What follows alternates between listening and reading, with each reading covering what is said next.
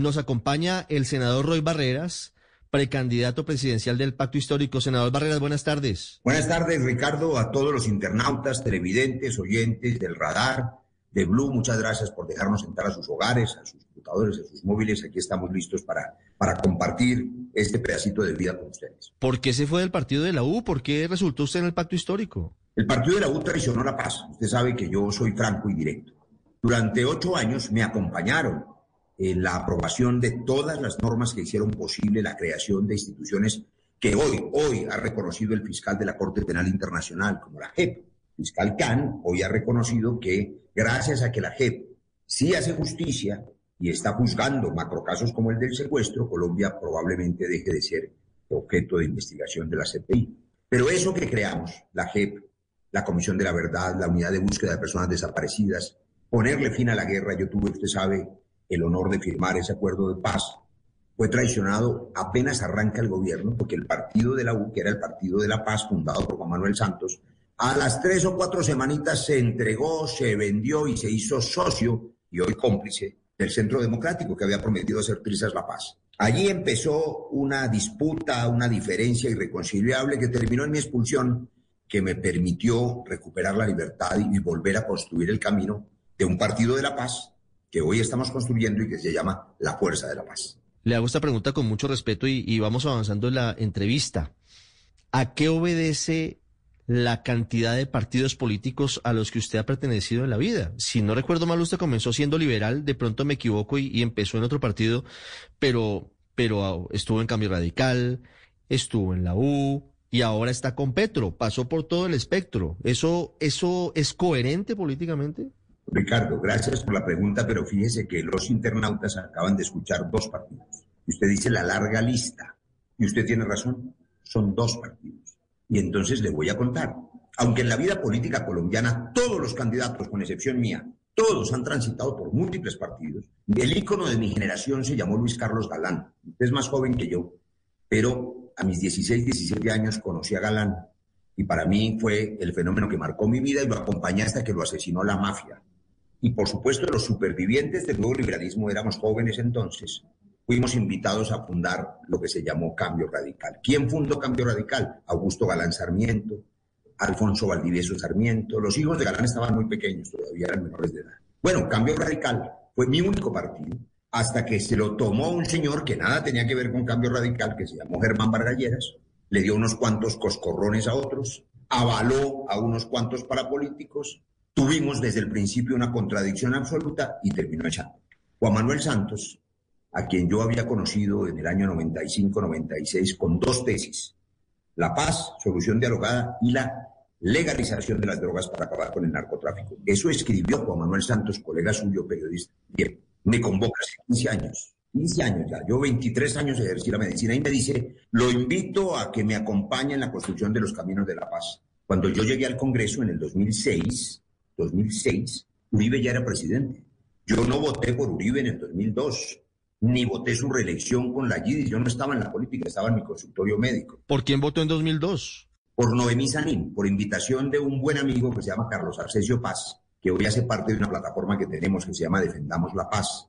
Hicimos campaña por Noemí por una razón, porque yo no iba a votar por Uribe, que me parecía muy de derecha, pero tampoco por Serpa, que era un caudillo liberal importante, pero venía con esa carga del proceso 8000 y a mí eso me daba desconfianza. Entonces la tercería era Noemí, que además era mujer y parecía una cosa novedosa.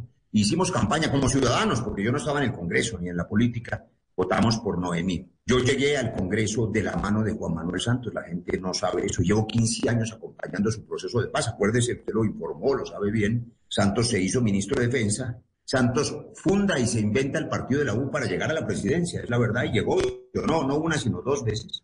Y por supuesto, hicimos lo que había que hacer. Pero, pero antes de que siga, antes de que siga, perdóneme, no, pero, pero perdóneme, hay una parte ahí que me, que, que me queda volando.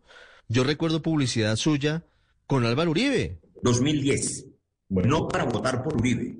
Recuérdela bien. Las bodegas uribistas hacen uso de esa publicidad y a mí me divierte mucho porque me hacen propaganda. La inmensa mayoría de los colombianos, la inmensa mayoría. Yo no sé cuántos oyentes de Blue, pero después del fracaso del Caguán, de Pastrana, el país estaba tan desesperado con las pescas milagrosas, con los cilindros bombas, con las tomas de poblaciones, con el país sitiado, que mucha gente creyó, millones de colombianos, que la seguridad democrática de Uribe era la salvación.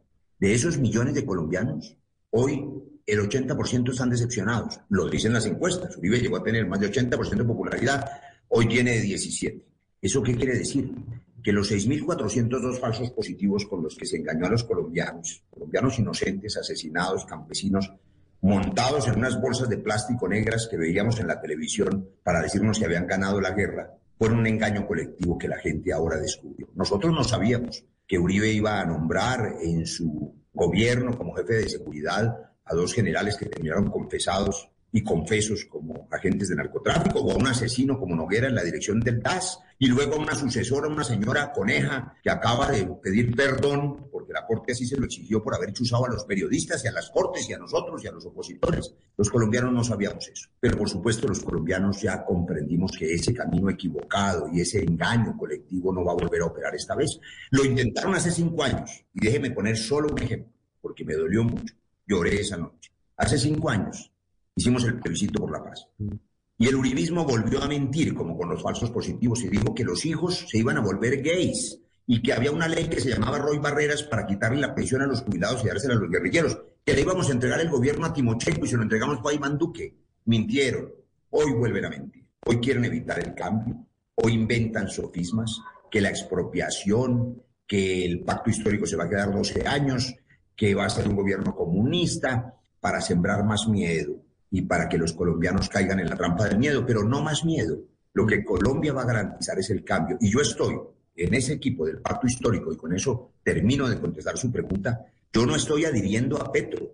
Yo no soy de la izquierda, mal podría impostarme. Yo llevo 15 años acompañando a Juan Manuel Santos, que implica una tesis liberal que se llama la tercera vía. Anthony Giddens, tanto Estado como sea necesario, tanto mercado como sea posible. Lo hago respetar la vida, la paz y el patrimonio de la gente. Hacemos un gobierno equilibrado y por eso compito con Petro en la consulta. Tenemos una fórmula que garantiza ese equilibrio. Quien gane la consulta el 13 de marzo será presidente. Quien quede segundo será vicepresidente y haremos un equipo equilibrado. ¿Usted es la ficha de Juan Manuel Santos en el pacto histórico, según le entiendo? No, no, no. Yo creo que Primero es una pregunta para el premio Nobel. Yo acompaño el legado de Juan Manuel Santos, lo defiendo. Yo no soy un santista vergonzante. Hay varios de los exministros de Santos que se hicieron en sus ocho años y hoy son vergonzantes. Están por allá en una cosa tibia, verde, gaseosa, que no termina de cuajar. Y cuando les preguntan si soy santista, dicen, no, el santismo no existe, es que a mí me da pena. A mí no me da pena. Yo defiendo el legado de Juan Manuel Santos, que se jugó la vida en favor de la paz, pero que además hizo un gobierno que hizo la revolución de la infraestructura para quienes nos escuchan, no hay un solo aeropuerto en Colombia que no hayamos modernizado en ese gobierno. Bajamos indicadores de pobreza, tuvimos una economía estable. La gente podría comparar las condiciones de sensación de gobierno, de paz. Cuando firmamos la paz, el turismo creció en un 400%, el país respiró, volvió el turismo extranjero.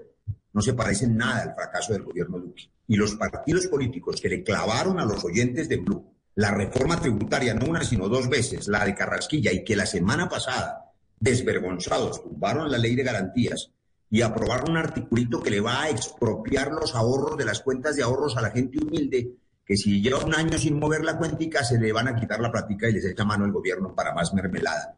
Esos partidos cómplices de Duque son cómplices de su fracaso y serán derrotados el 13 de marzo y los vamos a derrotar con la lista cerrada del pacto. Senador Barreras, usted dice, yo no soy de izquierda, mal haría en proclamarme de esa manera, pero no termina usted en un movimiento que es evidentemente de izquierdas. O sea, el líder de ese partido, es, de ese movimiento es Gustavo Petro y lleva muchos años trabajando esa candidatura. Y, y aunque usted dice, no está hoy hablando de expropiaciones, Petro tampoco lo dice con ese nombre, sí ha venido radicalizando su discurso lo dijo en Cartagena recientemente y con nombre propio anunció que les iba a devolver a los afros una tierra que supuestamente los araujos expropiaron. El pacto histórico no va a ser expropiador. ¿No, termina usted conestando con, con unas teorías y unos postulados de izquierda radical? No más miedo a los fantasmas que inventa la derecha. Por supuesto que no habrá expropiación, aunque está aprobada desde el gobierno de López Pumarejo. El Estado colombiano puede expropiar por vía administrativa y pagarle al señor Ricardo Espina si tiene una finca su finca. Eso no se lo está intentando Pedro. Pero ese no será el gobierno del pacto histórico. Nosotros hacemos respetar la propiedad privada, la libre empresa. Sin empresa privada no hay crecimiento económico, pero sin Estado no hay justicia social en un país de 21 millones de pobres, con una inequidad enorme. Pero le contesto su pregunta claramente. Hoy los países de mayor calidad de vida en Europa tienen coaliciones de centro-izquierda. Finlandia, Noruega, Suecia, la están construyendo en estos momentos en Alemania. Y por supuesto a nadie se le ocurre decir que Alemania es un país comunista. Lo que hay allí es una coalición equilibrada de centro-izquierda y a mí me alegra que la izquierda democrática tenga la oportunidad de gobernar. No han podido hacerlo en 200 años. Aquí hay que ser de la élite, hijo de papito, hijo de presidente, de expresidente, de ministro. Yo soy orgullosamente hijo y nieto de campesinos. Senador Barreras, en marzo se define quién va a ser el candidato. Usted nos dice el que el que gane la consulta es candidato presidencial. El segundo será fórmula la vicepresidencia. ¿Qué pasaría si ustedes formulan la vicepresidencia de Gustavo Petro? Usted me va a decir, no, es que yo le voy a ganar. Y pues todos quieren ganar, pero solamente va a ganar uno. Petro le lleva tiempo en, en la candidatura y, y las apuestas y las encuestas dicen que seguramente va a ganar usted dice, vamos a intentarlo y, buscará ganar, pero si no gana usted segundo y es candidato a la vicepresidencia, ¿qué cambiaría o qué le aportaría a la candidatura de Gustavo Petro? Nosotros estamos construyendo un programa de gobierno equilibrado. Voy a ponerle ejemplos de cosas que dan para debates largos, pero que son indispensables. La transición energética, por ejemplo. La transición energética implica que haya un plan de Estado progresivo para poder transitar de la dependencia del petróleo y del carbón a economías limpias. Es decir, que usted garantiza, usted garantizaría que, eso no fuera de, de, tajo. Eso no se hace en un decreto el 7 de agosto suspendiendo el petróleo porque la realidad económica que conozco lo impide. Colombia todavía vive del petróleo. Acabo de tener una reunión ayer con dirigentes del Arauca, por ejemplo, y del Casanare y del Huila allá no solamente siguen viviendo del petróleo, sino que además el resto del país vive de las regalías, incluyendo lo que nosotros creamos para los municipios víctimas del conflicto, que se llama Locat Paz. De manera que eso no se puede el 7 de agosto acabar con las regalías. Mm. Pero sí tenemos la obligación de vida de hacer un tránsito hacia energías limpias porque estamos acabando con el planeta. Ahí hay una diferencia que se llama gradualidad. La otra diferencia tiene que ver con el asunto de la maldición del narcotráfico. Yo en eso soy, creo que más radical que Petro. La prohibición es el crimen, Ricardo. Yo soy médico y soy padre de familia. Y sé que la derecha en el mundo asusta a los padres de familia diciéndoles que si se legaliza sus hijos se van a volver adictos. Así como decían que si firmaban la paz sus hijos se iban a volver gays. No es cierto. Hoy el alcohol y el tabaco, que son drogas dañinas que matan más que la marihuana, son legales. Y estoy seguro que los hijos de los papás y las mamás que nos ven hoy no son alcohólicos, a pesar de que pueden comprar aguardiente en la esquina en el supermercado. ¿Por qué no lo son? Porque el Estado regula el mercado y le quita el negocio criminal a las mafias. Yo creo en la legalización, en la intervención del Estado y en la prevención del consumo. En cambio, no creo, y me da pena decirlo, que la solución al narcotráfico sea cortarle la cabeza cuanto capo eh, miserable aparece. Ese Otoniel es un bandido y un criminal, y yo celebro con todos los colombianos y felicito a la fuerza pública que lo hayan sacado del mercado, si lo capturaron o si se entregó y es un acuerdo ahí raro, extraño que les dio para hacer selfies y. Pero esa no es la solución. Un día se toman fotos con un capo y detrás viene otro y otro y el negocio sigue. Y otros días se toman fotos con otro capo, con el ñeñe, con los pilotos de Sinaloa, legitiman el narcotráfico, destruyen la legitimidad del Estado de Derecho y no tienen cómo garantizar la autoridad en el territorio. ¿Cuál es la propuesta frente a la droga? O sea, si, si llegan a, si usted llega a ser gobierno, le entiendo que promovería la legalización de las drogas en Colombia. Usted me está probando, eh, preguntando por diferencias. Yo le estoy contando la del petróleo y le estoy contando esta donde he dicho que soy más radical que Petro, porque yo creo que hay que modificar la Convención de Viena. Es decir, el mundo está en mora de acabar con la fracasada guerra contra las drogas que implica una visión de política criminal y no de salud pública. Y voy a poner un ejemplo que aún los que se espantan con la idea no podrán controvertir. Hoy los Estados Unidos tienen prácticamente todo su territorio, menos tres estados, la marihuana legalizada y nosotros los colombianos seguimos poniendo los muertos. Yo creo, por ejemplo, en que hay que acabarles el negocio a las mafias y eso se hace que el Estado intervenga, inclusive comprando toda la cosecha. Nosotros estamos trabajando en ese tema. ¿Sabe cuánto vale comprar la cosecha de coca? 2.8 billones. ¿Y sabe cuánto vale envenenar con glifosato toda Colombia en la persecución? 4 billones. Vale más y en vidas humanas la erradicación forzosa, que es un fracaso, de comprar toda la cosecha. Esa, esa ha sido la solución, esa ha sido la solución en Perú y en Bolivia, la compra por parte del Estado de toda la producción de cocaína, de, de hoja de coca. No ha aumentado el consumo. Y nosotros en Colombia, nuestra verdadera maldición, Ricardo, es el narcotráfico. Y aprovecho para decir algo con claridad. Los clanes políticos, los gamonales políticos que se repartieron este país y que hoy manipulan la mayoría de los partidos políticos, que tengan financiación mafiosa de narcotraficantes, de clanes, son responsables y cómplices de la violencia y de las muertes de los líderes sociales y ambientales. Que no se hagan los pendejos, como decimos en Colombia. Senador, ¿usted sería el polo a tierra de Gustavo Petro si es el vicepresidente de Petro? Bueno, yo estaría muy contento en que Petro fuera mi vicepresidente, porque estamos de acuerdo con él en la defensa de la paz, de la vida, del medio ambiente, porque tenemos sensibilidad social, porque no nos tienen que contar qué es la pobreza, ni la miseria, ni la violencia. Yo he recorrido este país. Él lleva tres campañas presidenciales, yo llevo tres meses, pero yo he recorrido el país estos 12 años de la mano de las víctimas de Colombia, ellas lo saben. Entonces, yo creo que haríamos un buen equipo. ¿Le preocupan las versiones de ex hombres fuertes del chavismo diciendo que a Petro le dieron plata a Hugo Chávez y el régimen venezolano? No, porque creo que hacen parte del fantasma de, construcción de, del miedo a que haya un gobierno de centro izquierda en Colombia. Y yo no le tengo miedo a Petro, por eso compito con él. Miedo a Petro le tienen mis compañeros de la coalición del centro de la esperanza, a quienes no dejo de invitar a que participen con nosotros, compitan con nosotros en la consulta única sin vetos para ganar en la primera vuelta.